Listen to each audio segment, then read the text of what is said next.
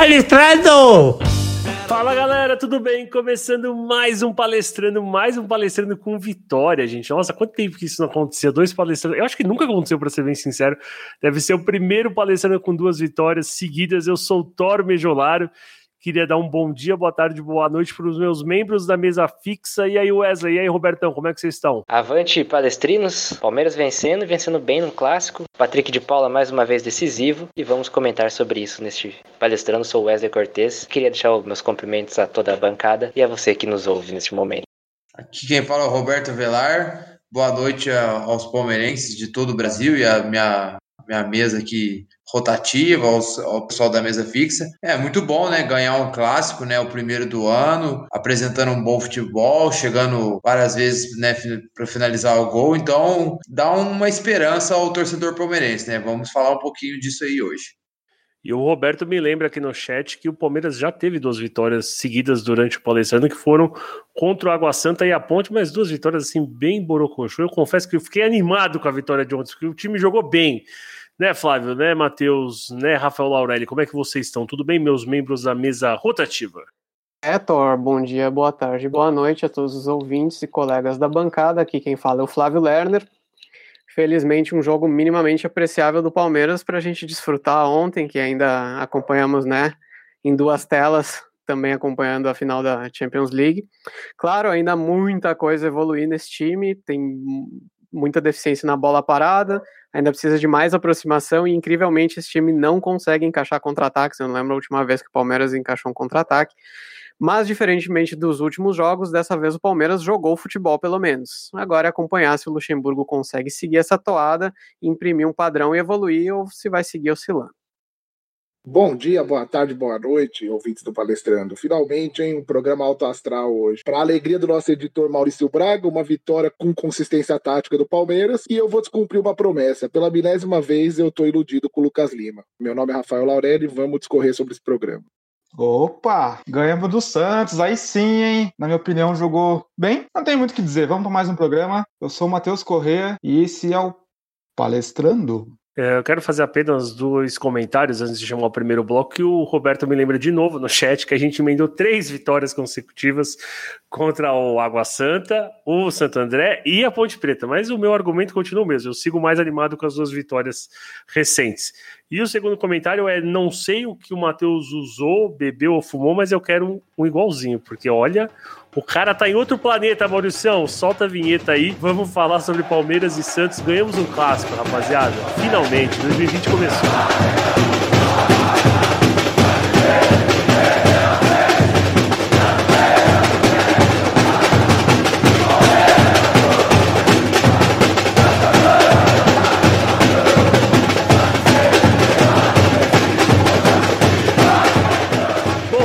Palmeiras enfrentou o Santos no estádio do Morumbi no domingo. A gente está gravando esse podcast na segunda, ou seja, no dia subsequente. Uma vitória boa, uma vitória com autonomia, uma vitória onde o Palmeiras se impôs e jogou o melhor futebol que seu adversário, coisa que não tinha acontecido, pelo menos na última vitória, sobre o Atlético Paranaense, onde o, os dois times se igualaram na ruindade e no, na tentativa de fazer que os nossos olhos sangrassem durante o jogo.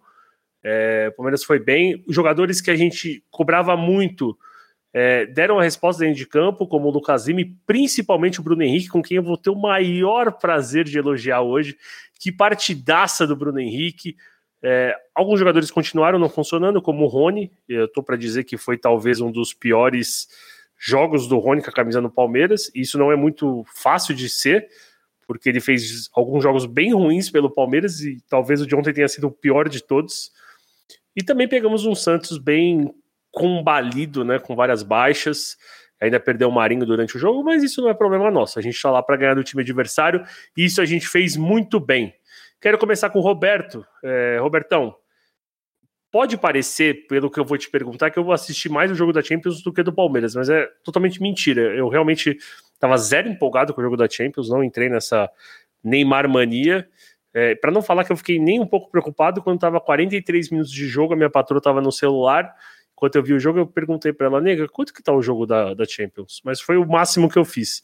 Mas eu estava tão animado com o jogo do Palmeiras, estava tão envolvido emocionalmente, a ponto de suar frio no pênalti do, do Luiz Adriano, porque eu tinha certeza que ele ia perder e ele quase perdeu, eu não consegui analisar muito bem o time. Confesso que não consegui ver nenhum reprise.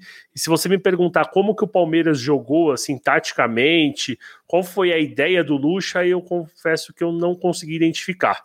Aí te pergunto, se você tivesse que traçar uma linha geral, o que, que o Palmeiras apresentou de novo nesse jogo, ante principalmente ao último jogo que foi contra o Atlético Paranaense, que foi assim, cara, mudou da água para o vinho.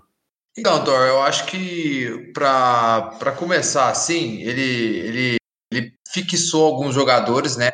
Igual a gente conversou no grupo, em algumas posições, vamos dizer assim, algumas funções, né? Ele revezou menos ali o Bruno Henrique com o Patrick de Paula, né? O Patrick de Paula no primeiro tempo ficou mais na base do, do, do meio-campo. E eu gostei também de uma movimentação que acabou dando certo ali pelo lado direito, que apesar do Gabriel Menino não conseguir apresentar o melhor do futebol dele pela direita, ele ele estava aberto na direita, mas ele fazia uma diagonal por dentro e o Rocha, enquanto o Rocha estava em campo depois do Mike, abria ali na ponta direita. Então ficava ali um triângulo, né, com o Bruno Henrique chegando por trás, um triângulo entre o menino, o Bruno Henrique e o lateral direito. No começo o Rocha, depois o Mike. E o time se movimentou muito. O Luiz Adriano veio fazer o pivô, já dava o passe de primeira, o meio-campo acompanhava a jogada. E eu acho que foi mais pelo lado direito. A gente conseguiu jogar bem pelo lado direito, o lado esquerdo um pouco mais tímido, até mesmo, como você já disse, o Rony não fez uma boa, não, não fez uma boa atuação, talvez foi o pior do time em campo, junto com o Ramires, que vou falar dele depois. E então eu acho que essa movimentação pelo lado direito e o Patrick na base que fez o time acontecer. Óbvio que também aí você, você pega um ótimo futebol do Adriano, a zaga bem postada, e o Santos um pouco mais aberto, tudo nos ajudou. Mas a gente fez a nossa parte. E eu acho que também o Bruno Henrique se movimentar mais, participar mais do jogo, ajudou bem o time. Ele, tá, ele, tá, ele não estava jogando bem, ontem fez um excelente primeiro tempo. Então, para mim, no primeiro tempo, ele foi o melhor do time. O Lucas Lima também bem na movimentação, ajudando, trocando passe, dando dinâmica no meio. Eu acho que isso tudo que fez com que o time jogasse não teve assim uma alteração tática absurda. Talvez alguns movimentos um pouco mais específicos do Gabriel Menino fazendo uma, uma diagonal por dentro e ajudando ali, criando uma superioridade, superioridade numérica naquele setor. Então acho que foi por aí que a gente se deu bem no primeiro tempo. No segundo tempo, acho que por questões físicas, o Bruno Henrique teve que sair, entrou o Ramiz ali, a gente nem percebeu direito.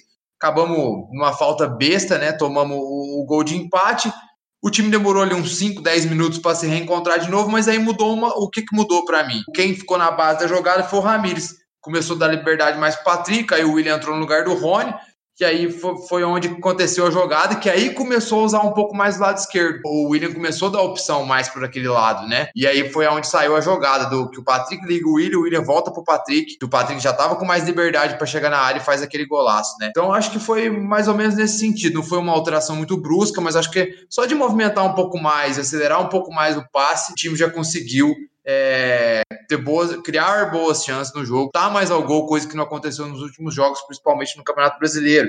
Agora só a gente tem que ter cuidado com os finais de jogo, né? Depois de várias alterações, ganhando o jogo ali, os últimos 10 minutos ali, bem, bem para trás o time. E aí eu vou, eu vou concordar e não vou concordar com o Flávio disso no começo do programa, da questão do contra-ataque. Quando o Palmeiras tinha campo para contra-atacar, já era um, um, time bem desconfigurado, até com o Gabriel Silva, que nunca jogou em campo, então talvez esses entrosamentos aí prejudicam um pouco a contra-atacar. Mas eu lembro que no começo do segundo tempo, quando com um time um pouco mais configurado, que já joga junto um pouco mais de tempo, teve dois lances de, de contra-ataque que o Luiz Adriano fez o pivô pro Lucas Lima, o, Luca, o Lucas Lima ligou rapidamente a ponta direita ali com o Gabriel Menino, a gente saiu para cima da defesa do Santos, ali funilando os caras. Então acho que, como eu disse até uns podcasts para trás, por essa questão da pandemia, fazer essa alteração, e essas cinco alterações às vezes demora a entrar no jogo. Ontem, né, ele não fez as cinco de uma maneira tão rápida, foi indo mais gradativo e de certa forma funcionou para a gente conseguir fazer o segundo gol. Mas achei que foi um bom jogo, merece aplausos esse jogo. Espero que seja o início de uma evolução e começar a arrumar alguns defeitos, como já disseram aí, bola parada defensiva, algumas coisas assim. Eu queria elogiar outros jogadores também, né, que foi a zaga muito bem, os laterais, e o Everton, né, que quando precisou, estava lá, né, com a cabeçada de escanteio. E só fazendo um parênteses e aproveitando a deixa, tenho lá minhas dúvidas se foi falta no, no gol do Santos. Acho que se fala tanto sobre o pênalti, que para mim é escandaloso, do Alisson colocando a mão na bola, mas pouco se fala da falta que para mim nem existiu em cima do menino do Santos que acabado de entrar. Mas enfim, a gente não tá aqui para falar sobre juiz, estamos aqui para falar sobre jogo e realmente o Gabriel Menino na direita tem as suas valências, mas lhe falta esse cacuete de, de finalizar a jogada. É, eu até comentei que ele estava sendo um cemitério de jogadas ofensivas no grupo lá no segundo tempo. Bom, Flávio, eu, tô, eu enrolei, cara, para te chamar, porque você já sabe o que eu vou perguntar, né? Vou deixar você encher o peito de orgulho, falar muito bem do Bruno Henrique com, com merecimento, mas quero entender de você o porquê, na sua análise, ele mudou tanto. Assim, ele saiu de um jogador medíocre no último jogo para ser um dos principais jogadores. E só para a gente ilustrar bem, para não falar, ah, o Thor pega no pé do Bruno Henrique, a gente está com os números aqui. Então, por exemplo, o Bruno Henrique contra o Atlético Paranaense não deu nenhum chute no gol, teve quatro duelos defensivos e não ganhou nenhum, ou seja, ele perdeu todos. Não deu nenhum corte, não realizou nenhum corte, travou um chute e não realizou nenhum desarme. E contra o Santos, ele, e contra o Atlético Paranaense, ele jogou 83 minutos. Contra o Santos, ele jogou a metade disso, 45 minutos, deu dois chutes no gol. De quatro duelos defensivos, ele ganhou dois, cortou uma bola, travou uma bola e desarmou uma vez. Ou seja, mais do que a opinião ranzinza de Torme Jolaro, os números falam por si só. É, sim, Thor, você tem razão. Até fiquei emocionado ali quando vi no grupo você elogiando o Bruno Henrique, falando que ele era um dos melhores em campo. Então, porque realmente, assim, não, eu sou, eu sou bastante fã dele, né? E, e eu fico. Tem, esse ano tem sido muito triste ver. Já desde o ano passado vinha muita crítica em relação a ele. Algumas eu achava que era exagero e tal. Muitas críticas da torcida nessa temporada. E realmente a gente tem que admitir que boa parte delas são justas, porque é, ele não vinha jogando bem. Às vezes, ele tava, às vezes ele fazia jogos ok neste ano, mas ele não vinha jogando nem sombra do que era antigamente. E assim, uh, o, o, que dá pra gente dizer, claro, que por falta de. A gente não tá lá dentro e ninguém tem, pelo menos até onde eu vi, ninguém tem informação tão precisa para saber exatamente o que está se passando, faltam elementos para a gente poder decifrar esse enigma. Mas eu tenho duas teorias, tá?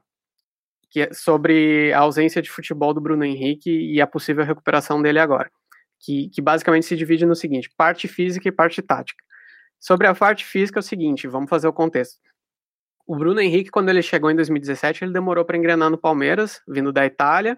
Ele não jogou bem, que eu lembre, nenhum jogo, e parecia ser mais uma contratação ruim, né?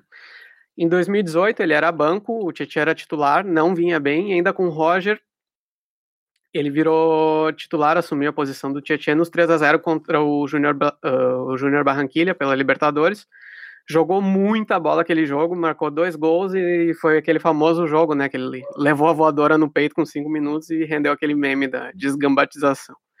Desde aquele jogo, Bruno Henrique virou titular absoluto, virou peça-chave do time, voltou como capitão depois da parada para a Copa, que tinha aquele rodízio de capitães, né, com Roger. Ele virou capitão, fez até gol de falta, que quase ninguém faz nesse time. E foi crucial como motor e ponto de equilíbrio naquele ano, né, 2018. Porque além do forte poder de, de decidir partidas, graças à boa finalização, acho que ele é um melhor finalizador desse elenco ele, ele era o termômetro do time, né? Era a peça-chave ali no meio-campo. Em 2019 já teve aquela novela de fica ou vai. Eu tava triste porque achei que ele ia embora e tal. Conseguiu ficar, né? Tá, teve um, um belíssimo momento por isso, mas acho que justificado para a época, porque ele era um dos jogadores mais importantes. Só que aí ele, ele fez uma pré-temporada mais longa. Alguns jogadores, não lembro bem quais, fizeram pré-temporada mais longa naquele, naquele ano para retomar depois. E aí, se não me engano, logo em seguida, assim, nos primeiros jogos do Paulista, ele se lesionou. Aí ele ficou um tempo fora, voltou e voltou mal, pesado e tal. Fez o Palmeiras jogou um campeonato paulista muito abaixo e ele estava bem abaixo também, tanto que nem marcou gols naquele campeonato, é exemplo desse ano, né? Aí começou o brasileiro e no brasileiro ele foi primeiro primeiro jogo já fez gol, né? Voltou a fazer gols e se sagrou como artilheiro daquela competição, mesmo tendo oscilado nela, né? Não fez um ano tão bom quanto 2018. Só que aí no Brasileirão ele estava engrenando, aquele jogo contra o Atlético Mineiro fez os dois gols, estava jogando muita bola e tal. Aí teve a parada para a Copa América. Depois da parada para a Copa América, o time desandou. Parecia o time do Paulista, uh, freio puxado, assim, um time que está começando o ano, sem ritmo e tal. E eu acho que então que o Bruno Henrique ele sente muito isso, talvez mais do que os outros. O William acho que é, é outro exemplo também. Nesse jogo também foi um cara que não, não, não fez uma partida excelente, mas jogou bem mais bola do que vinha jogando, né? Porque o William vinha sendo praticamente um a menos nos outros jogos.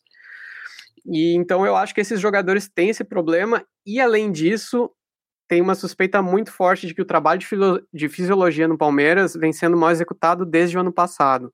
Né? A gente não tinha o um podcast no ano passado, mas a gente discutia muito isso, eu sempre insistia nessa tecla de que a, a, minha teoria, né, de por que o Palmeiras do Filipão desandou depois da Copa América, depois daquela pausa, tudo começa na questão física, o, porque o time fez um paulista ruim, né, começando o trabalho ruim ali, era um time que demorava para engrenar, para entrar no ritmo ideal. E depois da, da pausa foi exatamente a mesma coisa que a gente viu, e aí virou uma bola de neve, confiança, desconcentração no meio ali, tudo, várias competições ao mesmo tempo, foi tudo desandou. Naquela época o preparador era o Omar, Feitosa, né, que é uma figura muito criticada também. E uh, com o Luxemburgo nesse ano não tem mais o Omar Feitosa, mas as nossas sobrancelhas já estavam se levantando assim que saiu aquela notícia, né, da instalação da caixa de areia. Então eu acho que assim dá para suspeitar que, que além de uma defasagem grande em vários processos da comissão técnica do Palmeiras, uh, esse processo da, do trabalho fisiológico ali dentro do clube não vem sendo ideal. E jogadores como o Bruno Henrique talvez sintam muito isso, eu tenho essa impressão. Uh, o Thor mesmo, eu acho que a gente acabou não comentando nenhum podcast, mas o Thor mandou no, nos grupos ali no WhatsApp várias fotos de jogadores, Moisés na China, Vitor Luiz agora no Botafogo, e visivelmente, você compara com fotos deles recentes no Palmeiras, visivelmente eles estão muito mais magros agora. O Moisés, eu não vi nenhum jogo do Moisés na China, mas estão dizendo que ele tá fininho. E o Moisés foi outro caso, né? Tudo bem, teve as lesões sérias e tal, mas a última temporada dele ele não era nem mais sombra do que era, parecia pesadão e tal. E o, com o Bruno Henrique, claro, não, não tanto quanto o Moisés, mas eu acho que dá para botar boa parte nessa cota física. Você via claramente que ele estava engessado, né? Que ele tava, vinha pesadão lento, sem aquela batida precisa e forte que ele tem na bola. Ele não estava nem quando ele tinha as poucas chances que ele tinha de finalizar, ele não vinha bem. E assim, o motivo tático é, é aquilo que a gente já falou tantas vezes. O trabalho do Luxemburgo é fraco, no geral, né? Tudo bem, melhorou bastante agora, mas vamos ver, ainda é muito cedo para dizer que é bom. E com um time desorganizado em campo, sem aproximação dos jogadores, sem esse entrosamento, sem a movimentação adequada, sem saber o que fazer com a bola, uh, os jogadores, principalmente, você acha que é coincidência que do meio para frente os, os, jogadores ofensivos do Palmeiras quase nenhum estava rendendo, né? Então, muitos jogadores rendem aí muito menos do que podem quando, quando o time não está funcionando, né? O Roberto falou sobre o Bruno Henrique ter feito o, o Palmeiras jogar melhor. Eu já acho que foi o Palmeiras jogando melhor, a movimentação melhorando, o time mais bem treinado, aparentemente, fez com que o Bruno Henrique conseguisse se sobressair e lembrar um pouco aquele bom e velho Bruno Henrique de 2018. Uh, também, especificamente nesse jogo contra o Santos eu não acho que teve alguma orientação diferente, né? A gente estava debatendo isso também, mas ele claramente estava mais solto, mais à vontade, uh, mais vivo, recuperando bola no ataque, orientando subida de linha para pressionar a defesa e atacando os espaços que o Santos deixou, porque o Santos parecia um latifúndio entre as duas primeiras linhas, né? O Palmeiras uh, atraía toda a marcação do, do Santos para dentro da área e sobrava muito espaço ali na entrada da área. O Bruno Henrique apareceu muito bem no primeiro tempo, em duas belas finalizações ali. Foi foi uma pena aquela segunda, principalmente, não ter entrado, que ia ser um golaço. E assim, uh, a gente pode ver, tem muita gente, tem muita teoria que fala em uh, postura do atleta, falta de comprometimento, até confiança, mas aí faltam elementos mais sólidos para a gente poder sustentar esse papo, né? Eu pelo menos nunca vi nada que indicasse, além do, do desempenho abaixo, nada que indicasse algo nesse sentido. Então eu vou ficar só nessas duas questões mesmo. Vamos ficar nessa torcida agora para que ele e o time sigam essa toada né, de recuperação e também que sirva de exemplo né, para gente que, que não é assim. O jogador está em má fase já há um tempinho e, porra, vamos querer doar para a primeira proposta que aparecer porque né, boa parte da torcida e até alguns de vocês aqui na, no, nos programas estão querendo já se livrar de metade do elenco, né? Não é assim. O Bruno Henrique mostrou que pode se recuperar, o William também, até o Scarpa não entrou tão mal, né? Conseguiu jogar um pouquinho, diferente do que sendo. Lucas Lima se mostrou muito útil nessa partida, então vamos ver, um time bem treinado, com bom trabalho físico, com confiança. esses caras tendem a render melhor. E se você estiver ouvindo esse podcast em algum agregador, as nossas redes sociais vão estar aí embaixo. Basta você ir no arroba Flávio Lerner para pegar o seu e-book da vida do Bruno Henrique, que o Flávio sabe tudo de Bruno Henrique. O cara com certeza vai escrever a biografia dele no futuro bem próximo. Laureli, quero saber de você sobre o Lucas Lima. Falamos sobre o Bruno Henrique, vamos falar sobre o Lucas Lima, que diferentemente do Bruno Henrique jogou bem o jogo contra o Atlético Paranaense e hoje ele fez uma outra boa apresentação. Aí eu faço uma pergunta meio arriscada para você. Será que a gente já pode colocar o Lucas Lima numa prateleira quase incontestável, algo próximo, não na mesma prateleira que acontece com o Gabriel Menino, o Patrick de Paula, o Weverton, o Gomes e o Luiz Adriano. Ele tá quase lá ou tá muito atrás ainda? Ah, Tora, eu acho justo sim ele já entrar na prateleira dos jogadores que ao menos devem ser cogitados como titular em determinadas partidas ou até o tempo todo. O Lucas Lima ele paga muito pela fama antiga dele de pela fase no Santos ser considerado um jogador superstar. E ele não é demérito nenhum, ele sempre foi um jogador excelente, um nível classe Brasil, né? Tem muitos exemplos de jogador assim. O Diego Souza é um jogador assim, fez a carreira praticamente dele inteira aqui no Brasil e de sucesso, não é demérito nenhum você não chegar a um nível europeu, que são poucos jogadores que chegam, né? Eu acho que ele merece essa cadeira por algumas coisas, essa vaga, cadeira cativa no time. Primeiro pela concorrência, né? Que todos aqui vão concordar que o, a pior versão do Lucas Lima ela é muito melhor que a melhor versão do Veiga. E o Scarpa, eu, na minha visão, não considero o Scarpa um meio de criação. Eu continuo achando o Scarpa um, um ponta construtor, um jogador de lado, mais de chute, cruzamento. Então eu não vejo o Scarpa concorrendo pela função do Lucas Lima. E na função tática do time, eu sou um cara fã da trinca de, de volante. Porém, no modelo que o Luxemburgo quer colocar no time, não... a gente precisa de um jogador de mais movimentação no meio campo, um jogador do, do último passe, um jogador que, que dá aquela opção de passe, que agiliza as jogadas de meio, que consegue dar o passe de profundidade. E esse cara é o Lucas Lima. O Lucas Lima ele peca muito pela inconsistência. Então, você vai ver jogos que ele vai achar bolas maravilhosas, achar centroavante na cara do gol, e você vai ver jogo que tudo que ele tentar, ele, ele vai errar. Acontece muito isso, e por isso que a gente fala que a gente se ilude com ele, no outro jogo a gente quer matar ele, quer tirar ele do time e não tem jeito. Só que ele é capaz dessas jogadas, então ele, ele preocupa o adversário. O Lucas Lima em campo, querendo ou não, ele preocupa o adversário, ele é o único que tem essa característica do time. Ele é um jogador também que a gente pode criticar ele tudo, menos na disposição de campo. A gente viu nesse jogo, o Lucas Lima correu os 90 minutos do jogo. Então, enquanto ele jogou mais solto no primeiro tempo na frente, ele ajudou na pressão de saída de bola e, ao mesmo tempo, estava mais perto do gol para criar as jogadas. No segundo tempo, quando o Luxemburgo coloca o William e fecha com dois atacantes na frente, ele se doou como ninguém na ponta esquerda, fechando uma linha de quatro e ainda construindo como ponta construtor. Então, o que a gente desconfiava, que era o jogador que só podia fazer uma função em campo, que é aquele meio-campo antigo, camisa 10 e acabou, está se mostrando com vontade que pode ser útil em outras funções. E como o Luxemburgo falou, o Luxemburgo mesmo falou na entrevista, o Lucas Lima ele tem o talento, ele tá com a disposição de jogar, mesmo errando. O que o Luxemburgo pode fazer é colocar ele para jogar. Agora, para ele ser aquele grande jogador que ele foi, só depende dele. Depende, talvez, dessa constante oportunidade que ele vai ter no time para ele ganhar confiança e desenvolver seu melhor futebol. Sem aquela de errou três passes, saiu do time, porque era isso que estava acontecendo. Era o jogador que estava sendo lançado por birra da torcida, até por desconfiança do treinador na fase dele. Um, dois erros que ele tinha, a gente tirava ele de campo. Então, esse ano ele está mostrando uma disposição diferente, ele está disposto a aprender coisas novas em campo, e eu espero que ele tenha uma continuidade aí e volte a ser aquele Lucas Lima que a gente contratou, né? É, e o Flávio até me lembra aqui no chat, uma coisa que a gente já discutiu, não sei se em podcasts ou só em grupos de discussão, é, que o Lucas Lima ele tende a render contra times mais abertos. Se a gente lembrar o melhor momento dele no Santos, qual que era? Era o Santos chamando o adversário para cima e saía muito, mas muito rápido no contra-ataque, com ele pifando o Ricardo Oliveira em lançamentos longos, o Giovânio. Então, eu acho que o, o até complementando o que o Laurelli falou, eu acho que ele se dá muito bem contra times que dão espaço. Ele não é um jogador mal comparando, óbvio, com o Thiago, por exemplo, que é um cara que vai rodar, vai fazer o time é, virar a bola, para aí sim achar um espaço e infiltrar com passe. Não, ele é um cara vertical, ele é um cara que vai te colocar um passe na frente para correr, e talvez ele funcione até muito bem com o Rony, se a gente pensar no chute que o Bruno Henrique deu, que o João Paulo fez uma ótima defesa, quem, quem pifa o Rony na ponta esquerda é ele.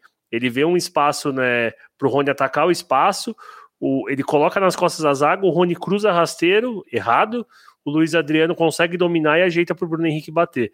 Então essa combinação pode ser muito legal, porque eles se completam, né? O Rony ataca espaço e o Lucas Lima gosta de pôr o atacante para correr no espaço vazio. E aí, Wesley, te pergunto, até tem a ver com, com o que a gente está falando do Lucas Lima.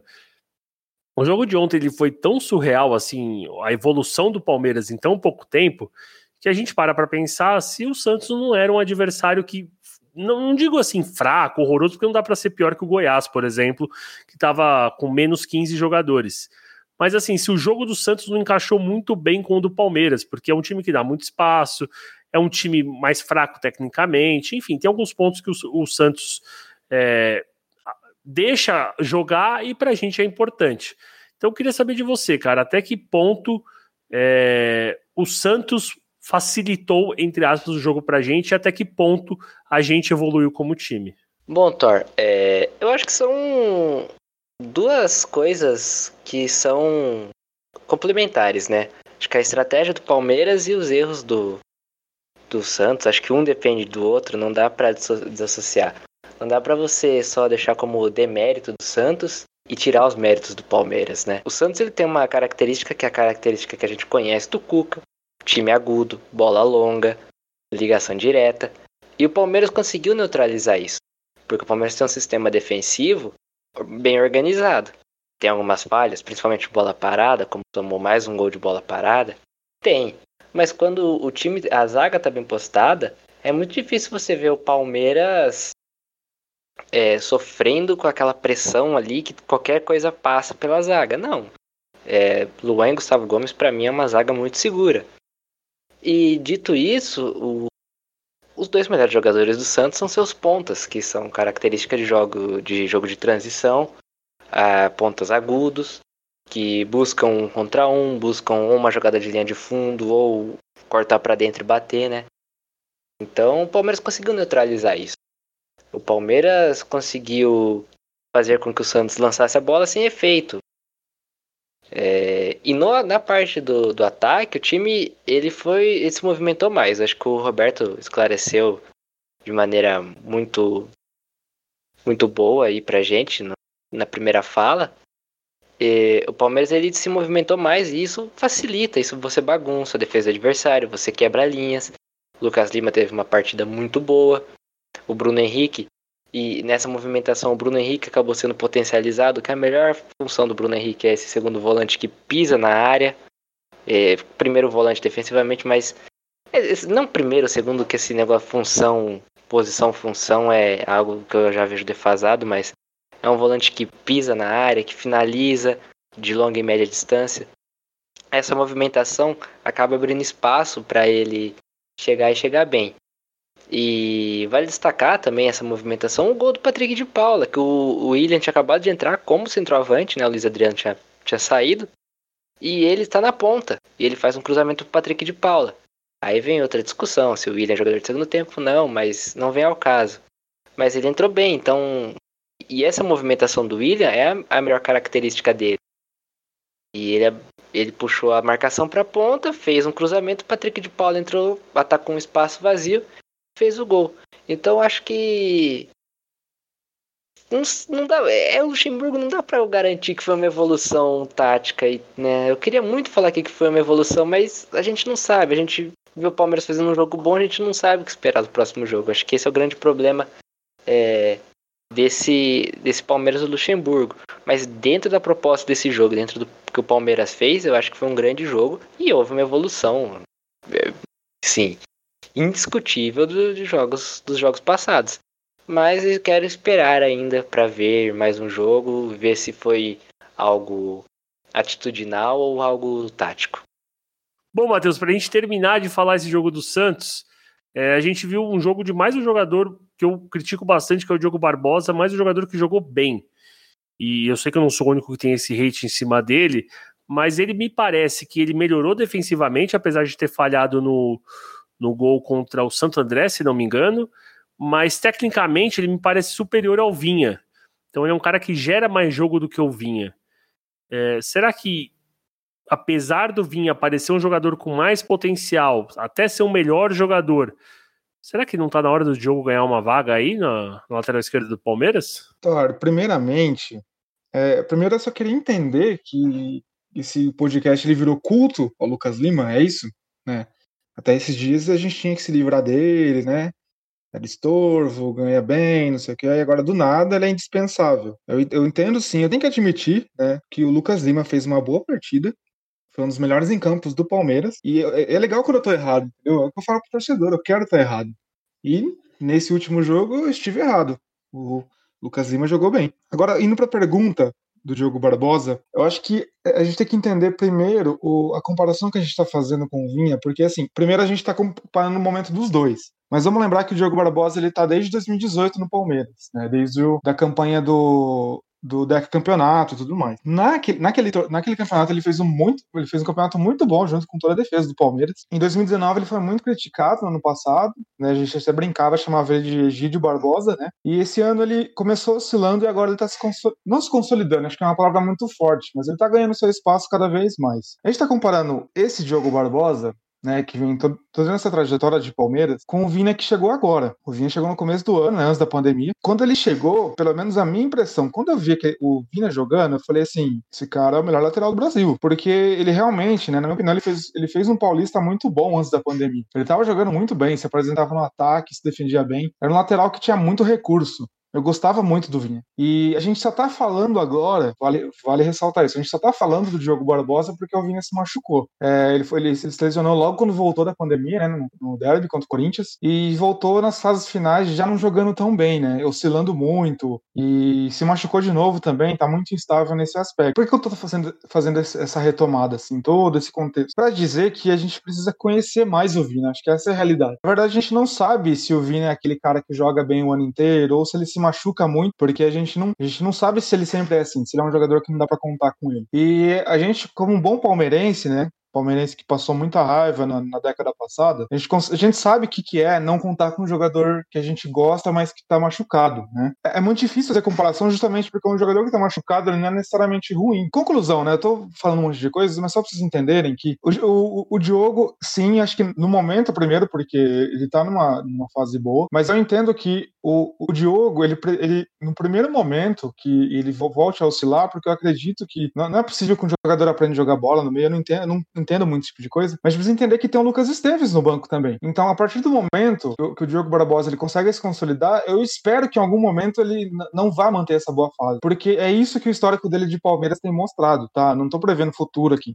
Eu não tô dizendo que ele, ah, ele, eu tô prevendo aqui, tô sua mãe de não, não tô dizendo isso, mas o histórico dele de Palmeiras mostra que ele é um jogador que oscila muito. Por ele oscilar muito, a gente espera que em algum momento isso, essa boa fase ela vai passar.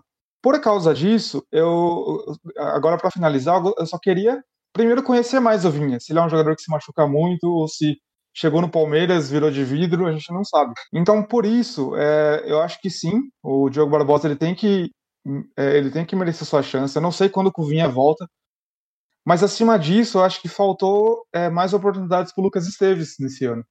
É, no primeiro, no, quando teve a lesão do Vinha, todo mundo, a torcida, né, pedia Lucas Esteves, e, e o Diogo Barbosa entrava, né, às vezes ele, às vezes ele tinha os seus erros, né, ele errou um gol ou outro, e o Luxemburgo ele teimava é, no Diogo Barbosa. Acho que esse é um dos grandes problemas que eu tenho com o Luxemburgo, tem certo tipo de jogador que ele teima. No final das contas, né, no, no é, o Diogo Barbosa tá aí, tá numa boa fase. Eu acho que sim, ele tem que ser mantido no time, e, e sempre esperto, porque eu acho que o, o, o, Lucas Esteves ele não pode ser desprezado, a gente não pode, é, não pode colocar ele no elenco, subir ele para ele só treinar, entendeu? Pra ele só fazer aquecimento no meio, do, no meio de campo. Se, o, se ele subiu e ele foi elogiado na base, como ele, ele era elogiado antigamente, eu entendo que ele tem que ser testado também. Eu, no último podcast, eu falei que o futuro é sombrio e o próximo jogo é sempre o pior. Mas como diria Zé Roberto, eu tenho que dar um passo atrás. O, próximo, o futuro é neutro, o próximo jogo é uma incógnita. Maurício, solta a vinheta aí. Vamos fazer uma parada legal, cara. Uma parada que eu fazendo a pauta fiquei muito contente, que é o que o Palmeiras pode aprender com um campeão da Champions Bayern.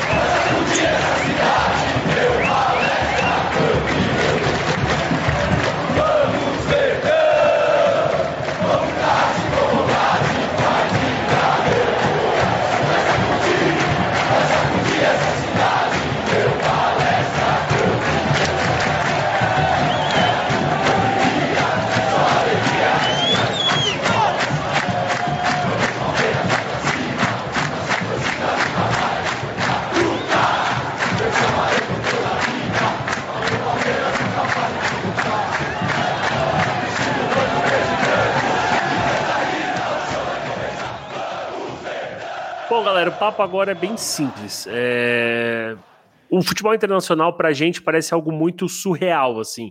Tanto é que a gente diz até que é um outro esporte que está sendo praticado. E eu tenho me envolvido em algumas brigas, não digo nem no bom sentido, brigas mesmo, é, sobre a diretoria do Palmeiras, que, na minha opinião, a diretoria é fraca, a diretoria é omissa, a diretoria não sabe planejar e não tem nenhum conhecimento de futebol. Sempre que eu falo isso, as pessoas que defendem a diretoria vêm com um papo do tipo, ah, vai lá e candidata.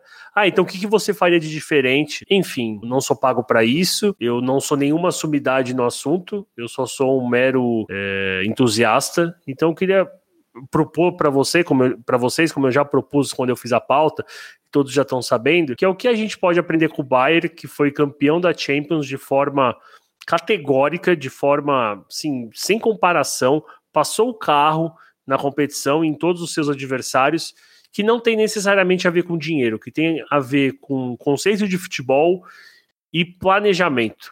E quero começar com o Flávio. Você foi perfeito nessa introdução, porque é exatamente isso. A, a, a gente está aqui comentando, o foco é no Palmeiras, mas o que a gente fala da diretoria do Palmeiras serve para 80, 90% da, dos trabalhos de gestão de clube no Brasil.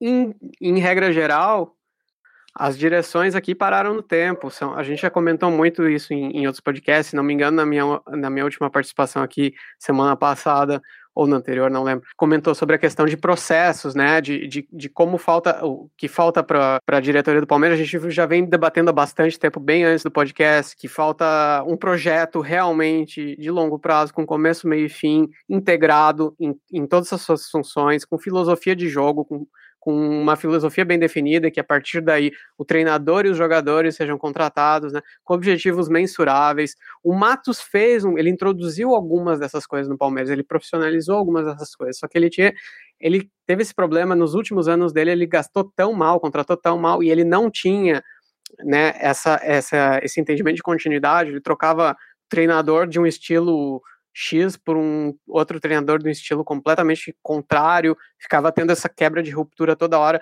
contratava jogador de baseada sem pensar se ele se encaixava bem no modelo de jogo que ia ser jogado, até porque parece que não havia esse tipo de pensamento. Então, assim, em geral, não só do Bayern, mas dos bons times da Europa, a gente está a léguas, né? em termos de administração nesses processos. Agora, pessoal da diretoria vir te cobrar, vir dizer, ah, então faz melhor. Cara, que, que respostinha cretina, né? Pelo amor de Deus. Então a gente não pode falar mal do Luxemburgo porque a gente não é treinador de futebol. Quer dizer, o Roberto e o Wesley são. Eles podem fazer melhor, eu não duvido disso. Mas sabe, que resposta cretina, vai lá e faz melhor. Pelo amor de Deus, né, gente? Então, é, é, simplesmente ter profissionais e saber fazer um projeto. Assim, a gente fala tanto, tem treinador que vai vai lá para fora fazer estágio. Seria tão bom se dirigente de futebol fizesse estágio lá fora para ver como funcionam esses clubes. Talvez alguns tenham feito, eu realmente não tenho esse conhecimento. Mas vocês acham que o Gagliotti sabe como é que o Bayern de Munique é administrado? Não tem a menor ideia. Então eles estão fazendo aquele beabá tosco lá deles. E é isso, e estão parados no tempo. É, eu escuto muitas críticas ao Barcelona, que tomou de 8 a 2 do Bayern vem sendo humilhado há três anos na Champions League uh, críticas muito semelhantes às que a gente faz aos nossos clubes aqui no Brasil, que não que param no tempo, que não tem gestão, planejamento, que os processos não estão alinhados, etc. Que os dirigentes não sabem o que querem, que vendem mal e contratam mal, né? O não lembro quem, acho que foi o Laurelli que estava falando ali no grupo que o, o Bayern foca em, em contratar jogadores jovens e e quando uh, vocês vão poder explicar melhor depois, né? Quando chega no auge, quando o clube entende que, que uma peça chegou no auge, mesmo que seja muito querida ali dentro, chega, entende que é fim de ciclo e tal. Então, contratar promessas jovens, não ficar torrando. O PSG fez uma coisa engraçada, né? Perdeu a final com um gol do, do Coman que foi revelado por eles, jogou, pelo que eu li, duas, três partidas lá, foi escanteado para não, vamos, vamos gastar dinheiro e torrar em estrela, né? Então o PSG parece ter falhado um pouco nesse processo também. Os alemães são muito bons nisso, né? A gente vê desde 2002 eles perderam aquela Copa para o Brasil e desde então o futebol se transformou radicalmente. Eles têm acompanhado essa transformação, fazem parte dela, né? Uh, combinou com, com o título merecidíssimo de 2014 da Copa do Mundo e o crescimento gigantesco da Bundesliga. E enquanto isso, no Brasil, estamos parados no tempo. Uh, a gente não, não estudou. Fala que o 7 a 1 foi pouco e fala-se que que o futebol brasileiro não aprendeu nada com 7 a 1 ou muito pouco com 7 a 1 realmente tem que se estudar aqui como foi esse processo, né, dos times na Alemanha, na Europa, o que eles fizeram para implementar essa cultura de futebol a longo prazo e mandar para bem longe essa maldita cultura do resultadismo. Bom, mais animado que o cachorro do vizinho do, do Flávio, acho que só o Laurelli, porque para quem não sabe, o Laurelli é torcedor do, do Bayern de Munique, entusiasta do Luxemburgo e, lógico, palmeirense. Então, eu vou deixar você falar sem pergunta, Laureli, só, só externe a sua alegria. Ah, cara, que momento feliz, né?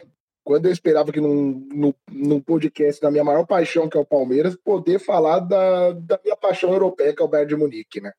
que é o time que eu mais admiro no, no, futebol europeu. Bom, e o tema que a gente pode falar agora é o que, que o Palmeiras pode aprender com o Bayern, que, na minha opinião, é a melhor gestão do futebol europeu hoje em dia. Primeiro, o que, a gente pode aplicar lá? O que, que falta aqui? É o que a gente falou em um monte de podcasts aí atrás. Falta uma cultura de futebol, como o Flávio falou bem, um projeto de futebol bem definido. Mas o que acontece? Um projeto de futebol, para ser implantado, ele requer, talvez, quando no início você abrir mão de, de resultados expressivos. Isso no Brasil é muito fatal. Então ninguém arriscou isso. Só que todo mundo vai ver que esse é o caminho. Você traçar um projeto de futebol e se espelhar no que está dando certo no mundo, né? Só voltando atrás, o Bayern sempre foi o maior time da Alemanha. Então, o Bayern ele crescia com a crescente do futebol alemão e quando o futebol alemão se estabilizava ou estava na queda, ele descia junto. Porém, ele sempre teve a dominância na Alemanha. A partir do momento que o próprio futebol alemão resolveu mudar de mudar seu nível, quiseram hoje agora a partir de agora do choque de 2002, nós vamos fazer um projeto a longo prazo para ter a melhor seleção do mundo e ter uma das melhores ligas do mundo, o que ocorreu, né? A Bundesliga hoje sem dúvida é uma das ligas mais atrativas do mundo e a seleção da Alemanha nem se fala, né? É, o Bayern que ser mais. Bom, a liga vai crescer, nós vamos continuar sendo o maior time da Alemanha Alemanha. Só que o que a gente precisa fazer para ser o melhor time do mundo? Eles observaram que dava certo, que dava certo no mundo, que no momento era o, o futebol espanhol, era o Barcelona, que praticava futebol mais regular, futebol mais atraente,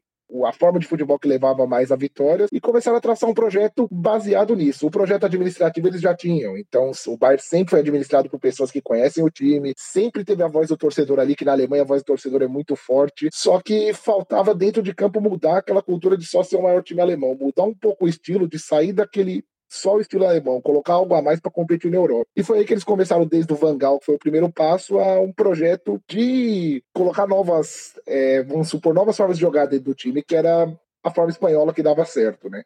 Então o Vangal começou, depois não deu muito, muito resultado por algumas limitações dele mesmo, né? Uma, muito tempo de carreira, tudo. Veio o Heinz, que resgatou aquele estilo alemão, mas já com algumas coisas que ficaram do Vangal, o time ganhou tudo, mas mesmo assim, mesmo ganhando tudo, eles agradeceram o serviço e falaram: nós vamos ter que continuar esse projeto. E foi uma oportunidade que demorou muito tempo, demorou um ano, de trazer o Guardiola. E aí foi aí que começou a mudança de, de mentalidade do, do Bayern. O Bayern aprendeu muito com o Guardiola, colocou muito conceito em campo, acrescentando aquele futebol simples de pressão e velocidade alemã, conseguiu ter um controle de posse. O próprio Guardiola se adaptou à cultura alemã e formou um estilo de jogo que até hoje os técnicos estão dando sequência. Então, o jogador que vem da base já vem pronto para esse estilo. É, as contratações deles são muito bem pensadas para jogadores durarem muito tempo no time. O Bayern não precisa vender jogador. Então, eles contratam um jogador para ficar bastante tempo no time, virar ídolo, e eles sabem tratar o final do ídolo também, como foi bem falado aí. Eles sabem tratar como terminar um ídolo. Eles conseguem, de forma respeitosa, substituir esse jogador, sem deixar ele perdurar muito tempo que ele perca o rendimento e sem enxotar ele do time antes do tempo. Então,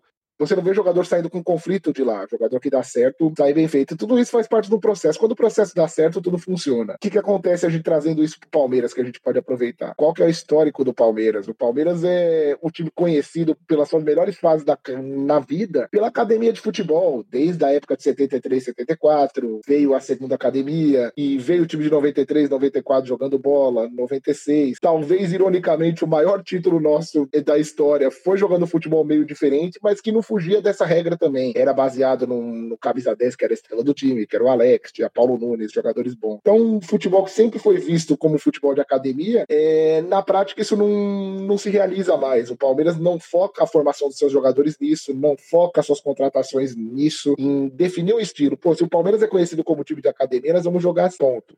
Que, que a gente precisa fazer para jogar assim, formar jogador assim, trazer comissão técnica competente para isso. Embora o Luxemburgo fale que vai colocar isso em prática, foi um cara que colocou no passado isso, hoje ele não é mais o nome para isso. Então, é, uma solução seria tudo que ele fala no discurso dele, ele colocar em prática e não mudar de acordo com o resultado. Vai ser danoso? Vai. A diferença do Bayern para o Palmeiras nesse quesito é porque o Bayern, querendo ou não, para amenizar um pouco a, o impacto da mudança nesse tempo, sempre teve um campeonato alemão para ganhar, né? Com todo respeito aos torcedores do Dortmund, e vai um abraço pro Rafael Silveira aí, que é nosso faz parte da nossa mesa de quinta. Infelizmente, ele sabe dessa realidade, que todo ano uma das certezas é que o título alemão vai ser do Bayern, né? Então isso, isso diminui um pouco a pressão para uma mudança maior, uma mudança para ganhar títulos europeus. Aqui já não. O, o Palmeiras ele tem que fazer uma mudança é, drástica que pode ocasionar em muita em perda de título, em anos sem ganhar.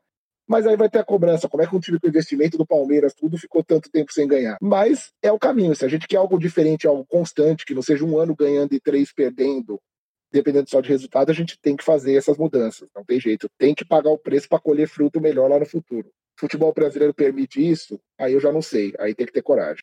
Ah, depois dessa aula de Bayern de Munique sobre do Laurelli, fica até meio reticente, mas é, a realidade brasileira a gente sabe que o futebol brasileiro, a administração são coisas utópicas. Trazer um modelo alemão para cá é utopia. Mas acho que é uma coisa plausível que o Palmeiras pode, pode ter, algo que o Laurelli tocou, cara. Que é a manutenção do elenco. Se você pegar a, a montagem de elenco do Bayern, eles sempre contratam eles sempre prezam para o jogador que fique muito tempo para ele ter uma base sólida. Quando eles percebem que esse jogador está próximo do, do seu da sua não diria vida útil, mas do seu auge no clube, seu auge já está passando, eles contratam algum jogador novo com as mesmas características na mesma posição, para o jogador já ir se adaptando ao elenco e se adaptando à Bundesliga, no caso de fora. Se o jogador for da Bundesliga, eles têm a preferência também por tem muita gente que fala, ah, o Bayern rouba os jogadores da, da Bundesliga, do, dos times que se destacam mas você já pega um jogador que já está adaptado ao estilo de jogo. Ele não vai sofrer com é, adaptação, ele já vai chegar pronto. E aí ele pega, entra na filosofia de jogo do clube, entra na filosofia de, de elenco e ele vai sendo tratado para quando o auge desse cara que era o titular incontestável passar, ele já está pronto para atingir o nível para assumir a titularidade e o nível não cair. E acho que falta um pouco disso, de, de se planejar, de ver. Primeiro, concordo com o que o Flávio e com o que o Laurelli falaram. É, você tem que definir o estilo. O que, que você quer jogar? Quer ser reativo? Quer jogar escolarismo? Quer ser academia? E a partir daí você vai trilhando. E, e, é, é a montagem de elenco, cara. E aí você tem, por exemplo, três opções. Vamos pegar lá o Neuer. Um exemplo. O Neuer já passou dos seus 30 anos. Tá muito bem no final da Champions. Um baita jogo. Mas é um goleiro que a gente sabe que não tem mais 10 anos de clube, mais 5 anos. Então já contrataram um goleiro do Schalke. E está sendo trabalhado para ser o substituto do Neuer. E, né, e tem um goleiro da base que vem sendo trabalhado também. Eles trabalham sempre com isso. Uma opção, uma opção que está há muitos anos, que é o titular. Vem o reserva, um, um jogador novo, um jogador que tem um potencial muito grande e aí usa a base como terceira opção. Eles não, desfa não, não se desfazem da base. Esse, esse elenco bem equilibrado e bem, e bem ajustado, você consegue até fazer buscar alternativas de mercado, jogadores talvez até extra classe, que não se encaixem muito nesse perfil, que foi o caso do Rames Rodrigues, o caso do Coutinho. O Coutinho foi muito bem, mas ele começou muito bem, teve a lesão e tudo mais, né? Não é um podcast sobre o Bayern, não vamos muito aprofundar, mas é esse exemplo. Quando você tem um time ajustado, um time todo equilibradinho, você pode arriscar, sabe? Por exemplo, o Coutinho, que eu acabei de citar. Ele veio, não rendeu tudo aquilo que se esperava, mas o, o time ganhou tudo. A contratação dele não foi algo que desequilibrou, porque o time já estava ajustado, já tinha uma filosofia de anos. Então acho que isso que falta. O clube tem uma filosofia de elenco, de montagem de elenco, definir o que quer, montando com as peças. Não é, por exemplo, perde um zagueiro contrata um atacante por 32 milhões de, de reais. Não, perde um zagueiro, vai atrás de um zagueiro características parecidas. Mantém o padrão. E assim você vai contendo, vai conseguindo ter uma longevidade em alto nível competitivo. Esse é deve ser o, caminho, acho que, mais fácil de ser seguido aqui no, no Palmeiras. Indo nesse gancho que o, que o Wesley falou, Eu acho que essa questão do time ser equilibrado nos setores do campo, eu acho que é uma lição que o Palmeiras pode sim, pode sim aprender e aplicar para o contexto do Palmeiras do futebol brasileiro, entendeu? Eu sei que é muito difícil a gente fazer comparações. É, ah, mas lá na Europa, lá nos Estados Unidos, né? Agora falando, não falando só de futebol, né, mas da vida. As pessoas são muito assim, né? Esquece de de entender contexto. Mas eu entendo que o equilíbrio do elenco, ele é aplicável sim, né, pro Palmeiras. Se a gente pegar... É, é engraçado que a gente, desde quando começou o podcast, a gente tá batendo aqui no Luxemburgo, né, dizendo que, que ele não tem, não tem uma ideia de jogo, o time não tá jogando bem, não tá, não tá criando tudo mais. Só que se a gente pegar nos números, né, o Palmeiras tem, tem fez a menos vazada né, no ano entre os clubes da Série A. Né? Então, esse Série A, o Palmeiras é o que menos tomou gol. E, e, e, é engraçado que, ainda assim, a gente não, não tá satisfeito, mas assim, é, não porque é, ai, porque a gente perder, mas a gente vê que o ataque, ao mesmo tempo, ele não produz. Né? Eu entendo que antes da pandemia, o Palmeiras o Palmeiras estava fazendo alguns gols, a gente vê no Paulista que fazia, ganhava de 3, 4 a 0, mas principalmente depois da pandemia, a gente percebe que essa produtividade caiu muito. Né? Os jogos que eles têm, ganhado são sempre 1 a 0 2 a 1 e tudo mais. Né? Não não tem golear. Mas é só para mostrar que o ataque pode produzir mais, ainda com as peças limitadas que o Palmeiras tem. Então eu entendo que o elenco equilibrado ele pode sim ser aplicado ao Palmeiras. Agora uma, agora uma, uma sugestão um pouco mais, como posso dizer, não vou dizer utópica, tá? Mas um, um pouco menos realista. É, eu acho que é um, é um, legado que o Palmeiras tem que levar não só para esse time, para esse ano, mas assim, como uma filosofia, seja de quem tiver, com o diretor que tiver, com o presidente que tiver, que é, é você manter a estabilidade de um, de um treinador no cargo. Vale lembrar que na história inteira do Bayern, só por cinco vezes eles trocaram de técnico no mesmo ano. E, e, isso quer dizer que o time ele tem sim uma ideia de jogo e contrata técnicos pensando nessa ideia de jogo. Não chega o técnico e fala e, e, e, mostra tipo o que, que ele vai fazer. O técnico vai definir a filosofia. A filosofia já está definida antes e ele, eles encontram um técnico que tem esse perfil. Olha a contratação do Guardiola, por exemplo. É, o time teve uma mudança de filosofia depois de ganhar a Champions League de 2012, acho que foi 2013 isso. Então, é o, o clube ele escolhe uma filosofia e depois eles con contratam um técnico. Eu entendo sim que pô, vou, vou fazer uma ressalva para mim mesmo, para vocês entenderem que, que eu estou considerando essas coisas. Primeiro que eu sei que o Bayern tá sozinho na, na, Bundesliga. Eu entendo que o Bayern já tem muitos títulos, todo ano eles estão ganhando com N pontos na frente. E ao mesmo tempo eu sei que isso proporciona poucas crises ao Bayern. O, o Bayern ele tem poucas crises no sentido de querer mandar técnico embora. Eu sei que existe essa diferença de contexto com o Brasil, que a gente perde um jogo pro Guaratinguetá, o time já entra em crise. Mas eu entendo que isso é aplicável pro Palmeiras, primeiro para definir a filosofia do clube, que vai além de técnico, que vai além de de resultado, enfim. E depois disso, manter aquele técnico como se fosse um princípio mesmo, sabe? Então, o, que levou a gente a contratar aquele técnico? Então, vamos manter ele. A gente, a gente, a gente lembra que no Palmeiras, é, qualquer resultado, e até nós, torcedores, que muitas vezes defendemos alguns técnicos que, chegam e, e às vezes não rendem, nós mesmos somos a favor de mandar embora, né, de, de trocar técnico. Eu entendo que a gente é torcedor. Mas o diretor ele não tem que agir como um torcedor, entende? Então, ele precisa manter aquilo porque ele é, ele é diretor, ele é pago para ter um projeto. Então, no meu argumento, é, eu digo que, que, que, que, isso é possível justamente porque você precisa de um diretor e uma diretoria, né? não só um diretor específico, mas uma diretoria que saiba manter um projeto, que saiba fazer e manter esse projeto. E a gente, no Palmeiras aqui a gente percebe. Então, de repente, a gente tem um técnico que joga propositivo, aí no mesmo ano a gente troca por um reativo. Aí a gente tem o Eduardo Batista, de repente tem o Cuca, sabe? Roger Machado e depois Felipão né? É...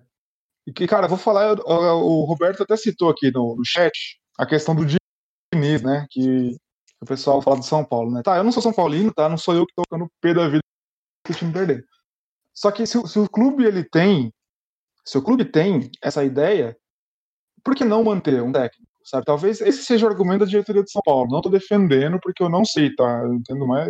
Eu acompanho o Palmeiras, não acompanho São Paulo. Mas por exemplo, se você manda o técnico desse embora, tem que ser, né? Tem que trazer um outro no mesmo estilo.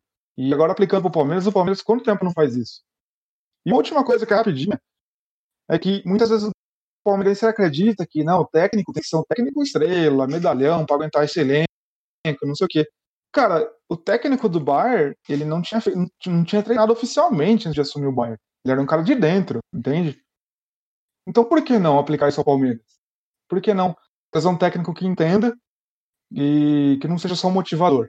É, só para já aproveitar o gancho de técnico novo que, que, o, que o Matheus falou, é, mas o, o Flick ele tem toda uma, uma história do futebol, né? Ele também não é um cara que, que eles acharam do nada, ele foi auxiliar na seleção alemã, foi campeão do mundo, tem todo um trajeto dentro do futebol.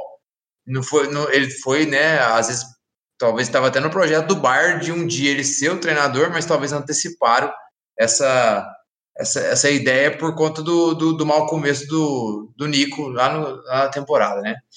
Enfim, só para dizer o, o, quanto a diretoria do Bayern, né, trabalhou bem para ter uma vários resultados ao longo de vários anos, né, na, na Europa, eu vou só citar bem rápido. Em 2010, é, pensa o ano como o ano da final, tá? Em 2010, eles foram vice-campeão da Champions. Em 2011, eles chegaram nas oitavas. Em 2012, eles foram vice. Em 2013, eles foram campeão. 14 e 15 chegaram na semifinal, perderam para o campeão. 16 chegaram na semifinal, perderam para o vice-campeão. Em 17 chegaram nas quartas de final, perderam para o campeão. Em 18 chegaram na semi, perderam para o campeão. Em 19 chegaram nas oitavas, perderam para o campeão. Em 2020 foram campeão.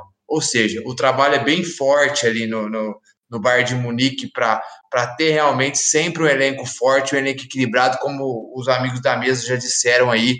Planejamento de contratação e de revelação, preparação de joias da base para chegar a ser o cara do time, igual, por exemplo, o Kimmich, né, que, que tá desde a época do Guardiola, aquela época mal jogava, e ele lembra muito o estilo de jogo do Felipe Lan, joga pela direita, joga no meio, enfim, contratações como o Coman, que fez o gol da vitória, que ainda estava que tava no elenco desde, desde a época com, com, com o Robin e com o Ribéry, e mal jogava e foi, foi sendo preparado para ser um, um, um, dos principais jogadores desse elenco, né? Que não tem uma joia como um Neymar, um Messi, mas tem ótimos jogadores, um elenco muito equilibrado, como vocês já disseram aqui, e que tem um coletivo muito forte, que foi passando foi criando essa cultura de jogo em etapas, né? Até o, o, no livro do Guardiola Confidencial, o Paul Breitner também tem uma citação dele que ele fala que entra com a fase do Van Gaal, depois com o Diego Hankins, e eles finalizam com a terceira com a terceira fase dessa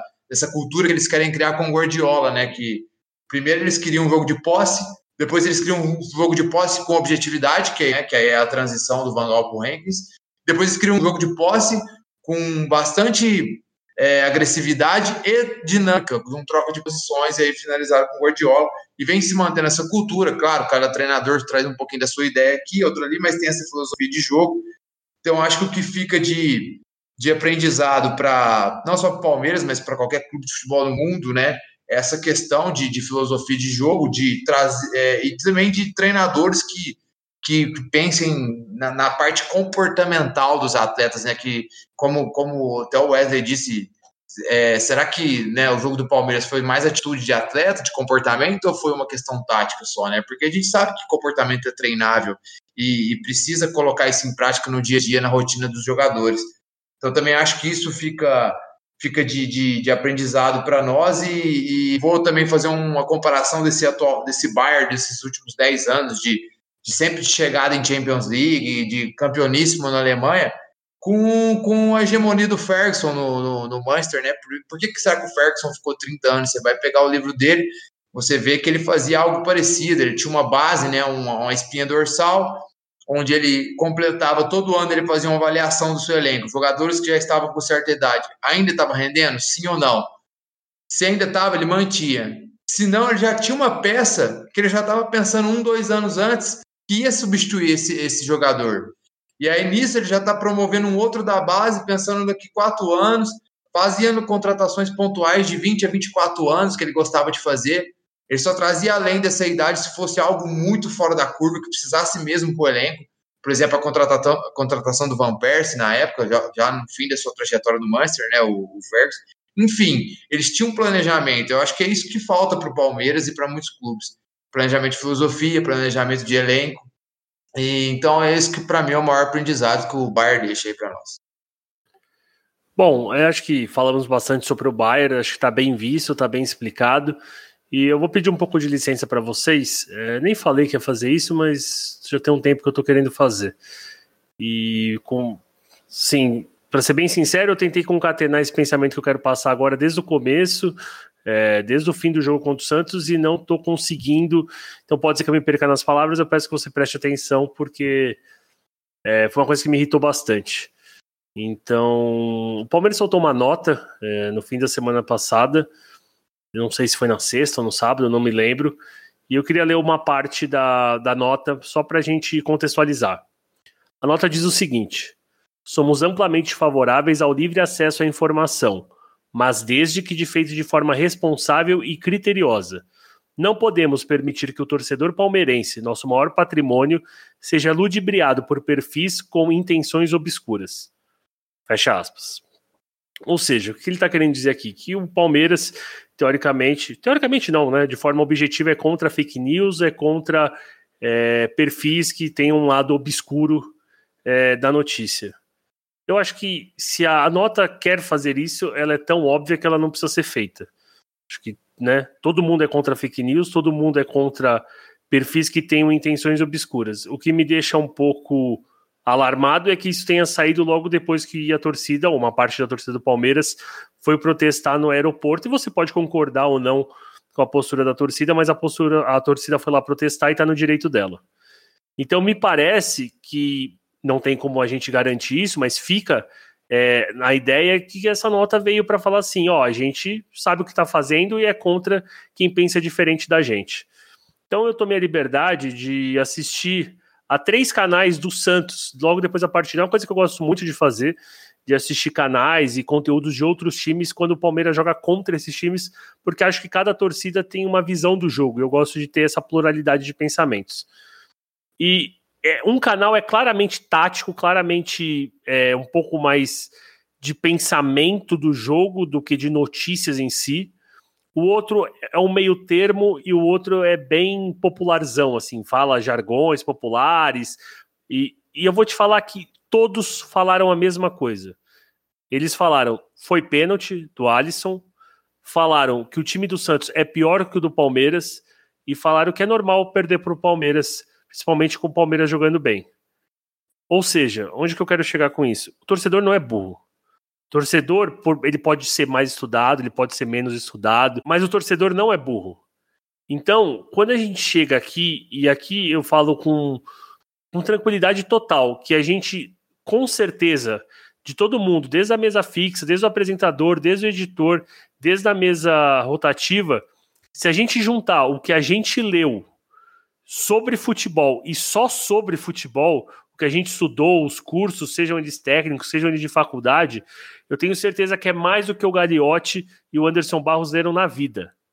Na vida. Então, é, eu acho que assim, o torcedor, ele, quando a gente passa tempo aqui falando, passa uma hora do nosso dia falando, pesquisando, não é porque a gente quer ganhar alguma coisa em cima do Palmeiras, a gente quer o bem do Palmeiras.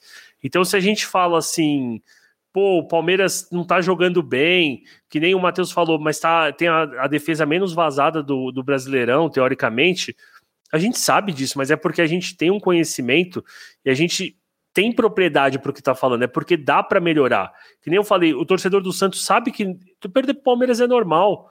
E a gente não quer que o time seja campeão de tudo, a gente quer que tenha o melhor ataque, a melhor defesa, o melhor goleiro. Não, a gente sabe as limitações do Palmeiras. Se a gente cobra que o Palmeiras tem que apresentar um futebol melhor, é porque a gente sabe que o Palmeiras pode ter um futebol melhor. E a gente sabe que não precisa de tanto para o Palmeiras apresentar um futebol melhor. É um mínimo de planejamento, é um mínimo de estudo, é um mínimo de, de cuidado, é um mínimo de cuidado com as coisas para não fazer de forma atropelada, para não trazer o Carlos Eduardo pelo valor que foi trazido, onde todos no nosso grupo de discussão falaram que era um absurdo, é não trazer o Rony pelo valor que foi trazido, onde todos do nosso grupo de discussão falaram que era absurdo. Ah, Thor, quer dizer que vocês são melhores que todo mundo? Longe disso, a gente não é ninguém. Que nem eu falei, quem tem alguma coisa para falar aqui, minimamente com um pouco mais de, de qualidade, é o Roberto e o, e o Wesley, porque eles de fato estudam academicamente para isso.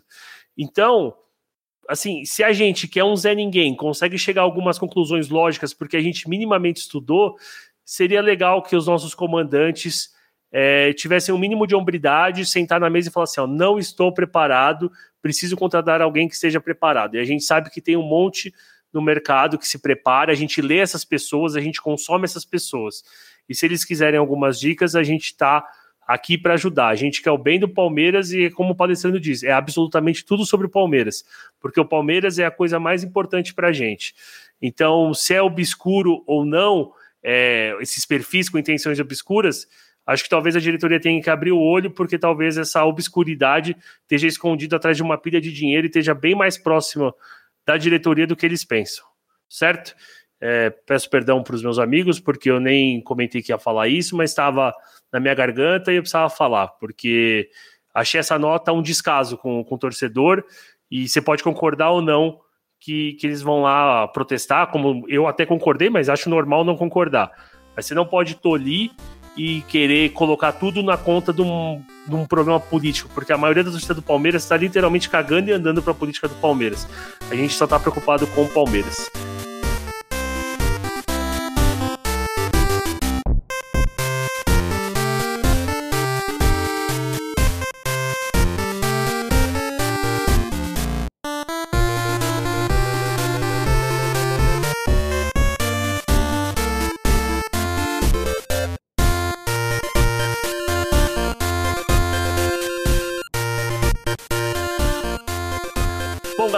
Semana que vem a gente não vai ter jogo, então a gente preparou um programa bem especial, até porque a gente vai estar bem próximo do aniversário do Palmeiras.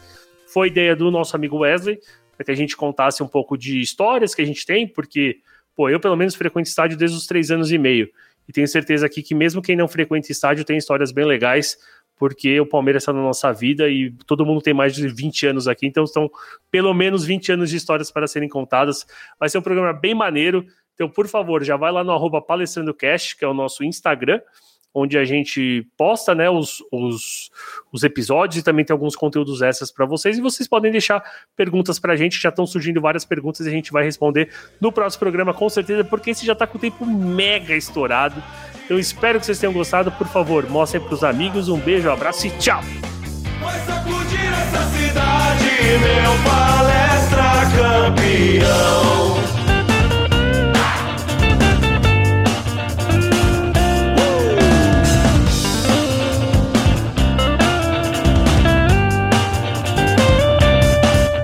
Se você estiver ouvindo esse podcast em algum agregador é, de podcasts, é só ir ver. Nossa, tá difícil, peraí. Ah, beleza. Eu, eu respondi ali. Eu saí que o meu celular começou a travar tudo. Eu não conseguia mexer nele. Aí eu reiniciei. Agora voltou zero bala. ah, ter tigresa tá foda. É, não coloca. Não coloca. Pelo amor de Deus, o, o, o Maurício. não coloca.